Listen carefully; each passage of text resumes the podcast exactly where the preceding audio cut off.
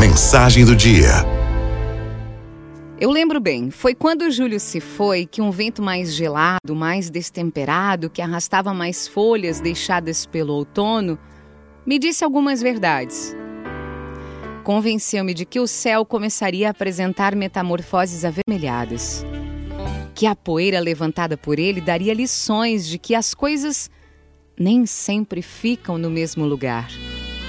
E que é preciso aceitar que a poeira só assenta depois que os redemoinhos se vão.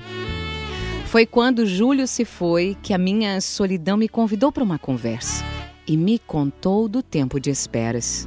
E me disse que o barulho das árvores tinha algo a dizer sobre aceitação. E eu fiquei pensando como elas, como as árvores, aceitam as estações que, se as estremecem, também lhes florescem os galhos. Mas tudo a seu tempo.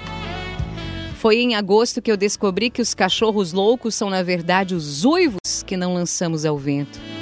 São os nossos estremecimentos particulares que a nossa rigidez de certezas não nos permite encarar. O mês de agosto tem muito a ensinar. Porque agosto, agosto é mês jardineiro.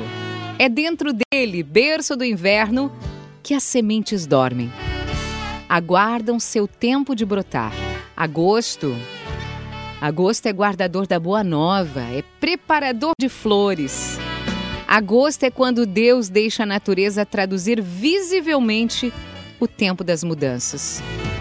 Mude, diz Agosto, mude em seu recado de sementes. Aceite, diz Agosto, com seu jeito frio de vento que levanta poeira e faz avermelhar o céu. Compartilhe, diz Agosto. Compartilhe agasalhos, sopas quentinhas, café com chocolate, abraços. Eles também aquecem a alma e aninham o corpo. Distribua mais afetos, que inverno é acolhimento. É tempo de preparar setembro. Aí! E de setembro todos sabemos o que esperar. Esperamos a arrebentação das cores, que com seus mais variados nomes vem em forma de flores. Vamos apreciar agosto, recebê-lo com o espanto feliz de quem não desafia ventos. Que ele desarrume, espalhe suas folhas e levante suas poeiras. Aceite as esperas, mas coloque floreiras nas janelas. Só quem vive bem os agostos é merecedor da primavera.